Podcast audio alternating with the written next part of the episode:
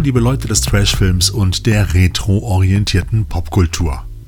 Die erste Woche des neuen Jahres ist schon rum, das ging ruckzuck und für viele ist jetzt auch der Weihnachtsurlaub bzw. sind auch die Weihnachtsferien zu Ende. Die Weihnachtsbäume stürzen sich zu Tausenden aus den Fenstern, so scheint es zumindest und viele haben natürlich mal wieder nicht all das geschafft, was man sich so für die freien Tage vorgenommen hat. Keine Panik, ihr seid nicht allein, das geht vielen so. Das bedeutet aber nicht, dass ihr euch jetzt wieder mit neuen Selbstoptimierungs-Apps herumschlagen müsst. Das habt ihr schon letztes letztes Jahr versucht und im Jahr davor und davor auch schon und ach was, vergesst es einfach, ganz ehrlich. Macht weiter wie bisher und schiebt euch einfach einen schönen Film in euren Player. Man liebt euch auch unoptimiert. Was in dieser Woche für euer Unoptimierungsprogramm unterstützend neu zur Verfügung steht, das präsentiere ich euch nämlich jetzt. Mein Name ist immer noch Thorsten und das hier ist die Trashotik Wochenschau für die Kalenderwoche 2 vom 9. bis zum 15. Januar 2023. Im Kino. Ich habe Megan gebaut, damit Katie sich nicht einsam fühlt. Sie erkennt dich jetzt als ihre primäre Benutzerin. Und sobald du das machst, bist du mit ihr verbunden. Ist ja verrückt. Total irre, oder? Ab dem 12. Januar startet Megan, geschrieben mit einer 3 statt einem E, im Namen in den Kinos. Der neue Film aus der Horrorschmiede Bloom oder Blumhouse dreht sich um eine tödliche Puppe namens Megan. Man könnte denken, Chucky hat eine Schwester bekommen. Megan, dein Fokus muss sein, dass Katie weder körperlicher noch emotionaler Schaden zugefügt wird. Eins, zwei, drei, vier. Den Damenkrieg erkläre ich dir. Ich werde dich vor allem beschützen. Ich liebe sie. Megan ist kein Mensch, Katie. Wie kannst du sowas sagen? Doch weit gefehlt. Megan ist weder übernatürlicher Art, noch ist sie besessen oder verflucht. Sie ist lediglich ein modernes Hightech-Spielzeug mit künstlicher Intelligenz. Nachdem die achtjährige Katie ihre Eltern bei einem Unfall verloren hat, kommt sie als Notlösung bei ihrer Tante Gemma unter.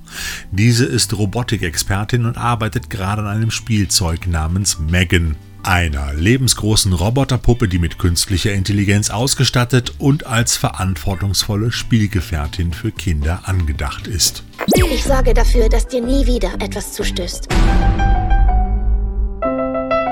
Megan, habe ich dich durch irgendetwas verärgert, Gemma? Du denkst, du würdest deine Zielfunktion maximieren. Ach, wirklich? Um ihre Nichte Katie aufzumuntern, bringt Gemma den Prototyp nach Hause. Megan soll sich um Katie kümmern und sie beschützen, doch die künstliche Intelligenz übertreibt ihre Fürsorge für ihre menschliche Freundin und trifft alsbald Entscheidungen, die blutig enden. Wir müssen sie abschalten. Mein Gott, ich dachte, wir wären Freundinnen. Ich habe jetzt einen neuen primären Benutzer. Mich. Regie führt hier Gerard Johnstone, der zuvor lediglich den Film Housebound und verschiedene TV-Episoden gedreht hat.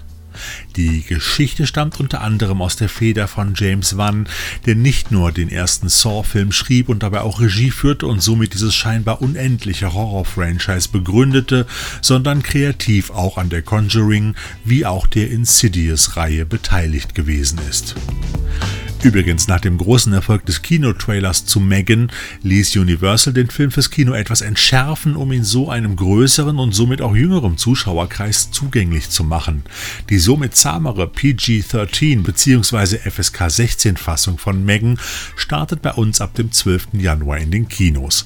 Man munkelt aber, dass die ursprüngliche härtere Fassung später im Home Entertainment zum Zuge kommen könnte. Hat Megan was Schlimmes gemacht? Auf Scheibe und im Stream.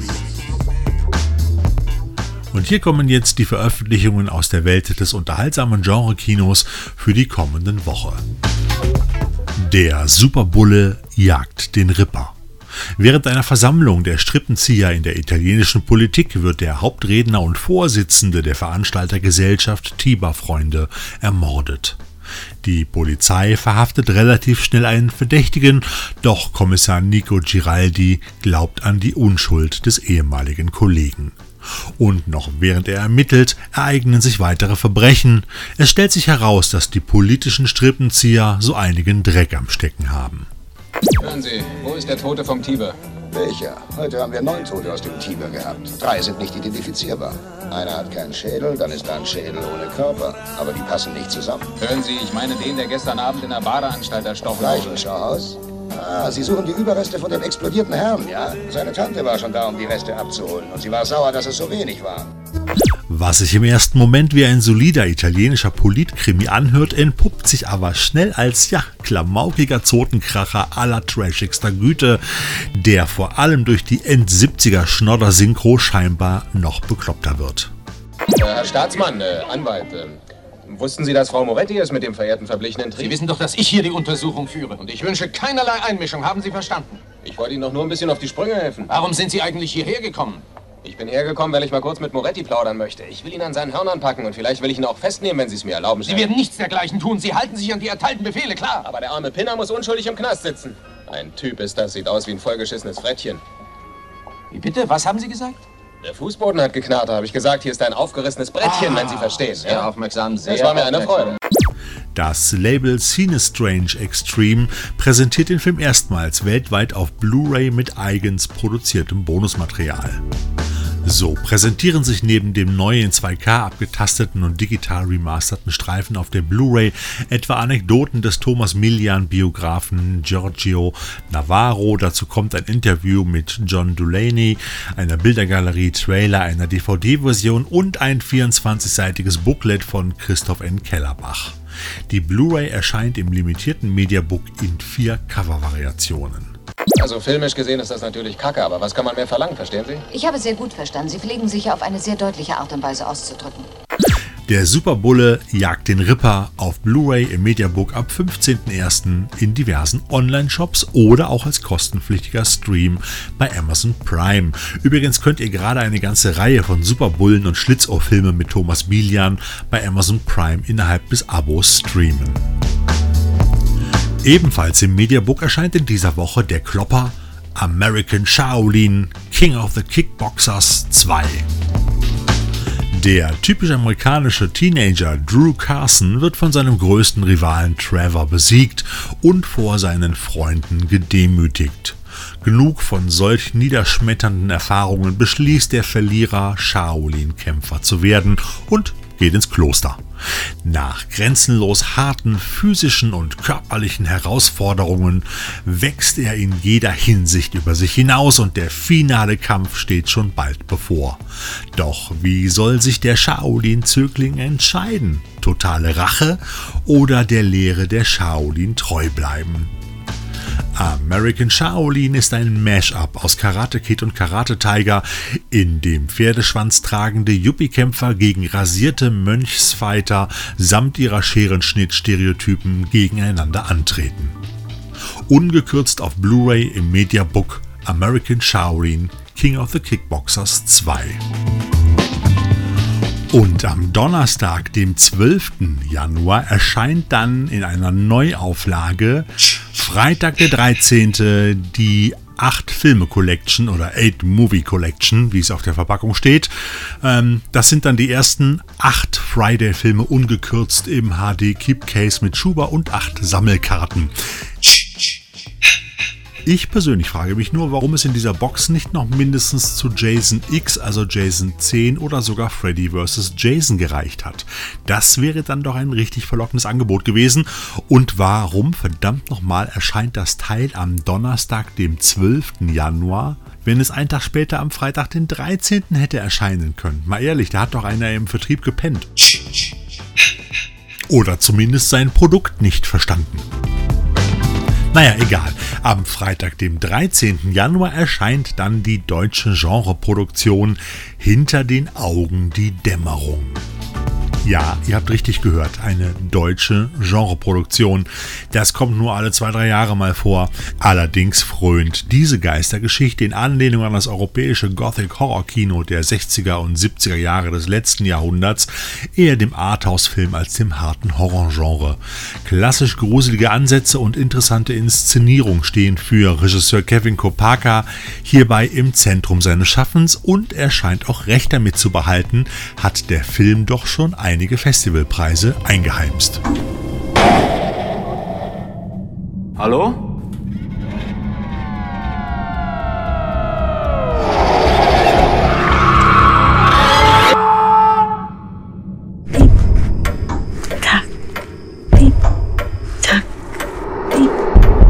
Warum machst du das? Mit wem redest du da? Margot und Dieter leben in einer eher altersschwachen, schon ziemlich angeknacksten Beziehung. Und jetzt hat Margot völlig unerwartet von einem entfernten Verwandten ein Schloss geerbt und die beiden beschließen, sich das Anwesen einmal anzusehen. Was meinte dein Onkel, wie lange keiner mehr hier war? Weiß ich nicht mehr. Der lacht sich bestimmt tot, dass wir diese Müllhalde bekommen haben. Allein das Renovieren wird ein Vermögen kosten. Kaum angekommen geht so ziemlich alles schief, was schief gehen kann. Die Autoschlüssel verschwinden und die beiden müssen eine Nacht in dem alten Gemäuer verbringen.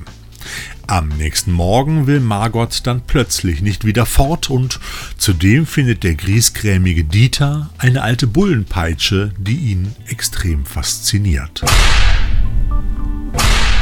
Ja, ja, die alte Bullenpeitsche. Arthouse Trash Grusel Made in Germany. Hinter den Augen die Dämmerung. Auf Blu-ray, DVD und im Stream. Weiteren Horror, allerdings eher der lustigeren Art, erleben wir gerade in der Trailer-Veröffentlichung zu Universals Renfield, eine Horrorkomödie, in der Nicolas Cage als Dracula den Boss von Renfield mimt, der mit seinem Angestellten-Dasein wiederum unter der Fuchtel des Blutsaugers überhaupt nicht mehr zufrieden ist und deshalb eine Selbsthilfegruppe aufsucht. Hi, kommen Sie zu unserem Treffen? Ja, kommen Sie ruhig rein! Nein! Manche nennen mich den Finsteren, andere den Herrn des Todes. Doch für die meisten bin ich Dracula. Okay, offenbar haben wir es hier mit etwas mehr als nur Narzissmus zu tun. Schaut ruhig mal in den Trailer rein, der ist wirklich lustig. Renfield startet dann im April in den Kinos. Geburtstag der Woche. Geburtstage in dieser Woche haben und hätten unter anderem Rob Zombie, Ralph Möller, Bud Westmore, Mario von Peebles oder auch der italienische Produzent und Filmregisseur Italo Zingarelli, dem wir unter anderem einige der besten gemeinsamen Bud Spencer und Terence Hill Filme zu verdanken haben. Letzterer hat übrigens, falls ihr es mitbekommen habt, im November die deutsche Staatsbürgerschaft erhalten. Der mittlerweile 83-jährige Terence Hill, der mit bürgerlichem Namen Mario Girotti heißt, hatte eine deutsche Mutter, spricht Deutsch und sieht diesen Schritt auch als ein Bekenntnis zu seinen Wurzeln an. Okay, aber eigentlich wollten wir gar nicht über Terence Hill reden, denn heute habe ich mir den kanadischen Schauspieler Kevin Durant herausgesucht, der euch sicherlich schon in der einen oder anderen illustren Produktion untergekommen ist. Durand wurde am 14. Januar 1974 in Thunder Bay, Ontario geboren. Der 1,97 Meter große Darsteller, der den Spitznamen Tree, also Baum trägt, war lange Zeit in Musicals zu sehen und außerdem oft auch als Comedian unterwegs. Hierfür wurde er übrigens 1994 von den Kanadiern bei dem Charlottetown Festival zu einer der besten Comedians des Landes gewählt. Seine erste Filmrolle war die des Profikillers in Austin Powers 2, wo er auf einer echt shaggy Party mit schwarzem Barett versucht, den Top-Agenten mit Messer, Maschinenpistole und auch Panzerfaust ins Jenseits zu befördern. Sein klägliches und auch sehr unterhaltsames Versagen als Killer sorgte aber für weitere Rollen in Fernsehserien wie ER, Outer Limits, Stargate Kommando SG-1 oder auch zur Rolle des genetisch mutierten Joshua in Dark Angel, die er in insgesamt 21 Folgen der Serie zum Besten gab. Es folgten weitere Auftritte in Butterfly Effect, Scooby-Doo 2, The Walking Tall, Smoking Aces oder X-Men Origins Wolverine. 2014 übernahm er dann schließlich die Rolle des Vasily Fett in der Serienverfilmung von The Strain und spielte sich hier bei vielen Genrefans endgültig in die Hirnwindungen des schrägen Geschmacks. Danach folgten wiederkehrende Charaktere in Serien wie Vikings, Swamp Thing oder Lock and Key. Zuletzt sahen wir ihn noch in den beiden wunderbar schrägen Produktionen Primal mit Nicolas Cage und Dangerous mit Scott Eastwood, wo er jeweils als, nennen wir es mal, extrovertierter Psychopath besetzt war. Eine Rolle, die ihm oft gut zu Gesicht steht, aber bei weitem nicht die geniale Bandbreite des Akteurs präsentiert. Hoffen wir, dass er zukünftig auch wieder andere Rollen angeboten bekommt. Privat hat Kevin Durant ein Fable fürs Lesen und auch fürs Schreiben. Außerdem spielt er Eishockey und spricht zudem fließend Französisch. Seit Oktober 2010 ist er mit seiner langjährigen Freundin Sandra Cho verheiratet. Im August 2015 bekamen sie eine Tochter. Kevin Serge Durand wird am 14. Januar 49 Jahre alt. Wir sagen herzlichen Glückwunsch. Spielzeug. Pünktlich zum zweiten Teil von Avatar sind natürlich auch die ersten Avatar Playsets von Lego und auch McFarlane Toys bei unseren Spielzeugdealern gelandet und äh, die sehen schon ganz spannend aus. Die Playsets der beiden Spielreihen enthalten neben den Charakteren auch jeweils Fahrzeuge, Flug- und Wasserwesen, aber auch immer Elemente der knallbunten Über- und Unterwasserwelten von Pandora. So kann man sich wirklich schöne Dioramen zusammenstellen. Der Clou bei vielen Sets von McFarlane ist allerdings die Beleuchtung. So sind in einigen Landschaftselementen Schwarzlicht-LEDs implementiert, die die bunten Plastikpflanzen in schillernden Farben erleuchten lassen. Aber Achtung, bei den Figuren und Sets des amerikanischen Spielzeugherstellers herrschen unterschiedliche Maßstäbe vor. Das sollte man bei der Zusammenstellung der eigenen Pandora-Welt im heimischen Regal beachten. Eine Übersicht findet ihr auf macfarlane.com oder lego.de. Die Links findet ihr natürlich selbstverständlich wieder auch in den Show Notes dieser Podcast-Folge. Und in der letzten Woche habe ich euch ja noch von den neuen Manga-Figuren von Playmobil zur Anime-Serie Naruto Shippuden erzählt. Ähm, eine andere in Deutschland wesentlich bekanntere Serie hat nun auch ihre Hauptcharaktere als Playmobil-Figuren bekommen. Allerdings findet man diese witzigerweise nicht auf der offiziellen Playmobil-Homepage. Da muss man schon beim Buchhändler Thalia stöbern. Denn dieser hat ein exklusives Playmobil Pack auflegen lassen, welches Justus, Peter und Bob, besser bekannt als die drei Fragezeichen, samt Detektivzubehör beinhaltet. Für schlappe 12,99 Euro könnt ihr euch die ewigen Junior-Detektive ins heimische Spielzeugregal holen. Einen gelben Käfer, wie Bob ihn in den späteren Abenteuern der drei Fragezeichen fährt, gibt es übrigens bereits im Programm von Playmobil. Den kann man also eigentlich im Prinzip direkt mit dazu packen. Aber ich frage mich, wo ist der Airstream-Wohnwagen als Zentrale oder der MG von Peter oder noch besser Morton und sein Rolls-Royce mit den goldenen Beschlägen? Da gäbe es so viel, was man wirklich herausbringen könnte. Oder auch zum Beispiel den Schrottplatz als Playset. Wie geil wäre das denn? Den hustenden Drachen auf Rädern, das Bergmonster, den Superpapagei und, und, und, und. Also hoffen wir, dass dieses Drei-Fragezeichen-Set von Playmobil keine Eintagsfliege bleibt. So, und zum Schluss habe ich natürlich wieder Terminhinweise für euch. Erst einmal ein Hinweis in eigener und uneigener Sache. Am 5. Februar, das ist ja noch ein wenig hin, aber wir wollen euch ja wirklich diesmal auch schon frühzeitig darauf hinweisen, findet im Depot Dortmund die Marché Noir statt. Die Retromesse für Besonderes im Ruhrgebiet, die sich mit all den Dingen beschäftigt, die wir auch echt wirklich cool finden. Also Toys, Vinyl, Comics, Super 8, VHS, Magazine, Bücher und noch vieles, vieles mehr. Und was soll ich euch sagen? Hey, wir, also die Trashothek, wir sind auch mit dabei. Also schon mal vormerken, 5. Februar von 10 bis 18 Uhr im Depot Dortmund, die Marché Noir 2. Und in dieser Woche findet am 10. Januar nach der Skandalveranstaltung von 2021 wieder eine öffentliche Verleihung der Golden Globes statt. Zum 80. Jubiläum der Golden Globe Awards kehrt die Verleihung nun ins Fernsehen zurück. Die neue HFPA-Präsidentin Helene Höhne versicherte gegenüber The Hollywood Reporter, dass man eine neue Infrastruktur aufgebaut habe, die die Organisation und die Preisverleihung vielfältiger, transparenter und reaktionsschneller gemacht habe. Denn nach einer extrem schrägen Golden Globe-Verleihung 2021, und das war ist äh, ja echt noch positiv ausgedrückt, geriet der Ausrichter ausrichtende Verband der Auslandspresse wegen Rassismus, Sexismus, Mobbing und Korruptionsvorwürfen extrem unter Druck. Viele Stars übten Kritik und warfen dem Verband mangelnde Vielfalt bei der Preisverleihung vor. 2022 fiel diese zwar nicht aus, aber es gab keine Gala und die Preisträger wurden lediglich im Internet veröffentlicht. Nun soll es also bei NBC wieder losgehen. Wir sind gespannt. Äh, aber in Deutschland kann man dem Event, wenn überhaupt, nur im Internet folgen. Also schaut mal, wen es interessiert.